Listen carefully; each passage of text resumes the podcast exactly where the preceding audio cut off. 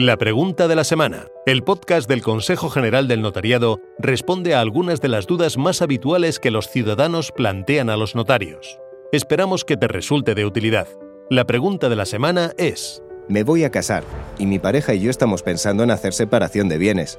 Nos gustaría conocer más en profundidad en qué consiste y si tenemos que hacerlo ante notario. Las capitulaciones matrimoniales son el contrato por el que se fijan las normas que regulan la relación económica del matrimonio. En la mayor parte de España rige el de bienes gananciales en Cataluña y Baleares el de separación de bienes. En algunas comunidades autónomas existen normas especiales, aunque similares al régimen de gananciales. Si usted y su pareja quieren hacer separación de bienes y no viven en Cataluña o Baleares, tienen que hacer capitulaciones matrimoniales. El único requisito es que estén de acuerdo y que acudan a un notario para que les asesore, redacte y autorice la escritura pública de separación de bienes, que deberá inscribirse en el registro civil. Debes saber que es posible modificar el régimen económico del matrimonio ante notario en cualquier momento, siempre que exista acuerdo entre los cónyuges. Y recuerda, es importante acudir al notario que libremente elijas y facilitarle toda la información.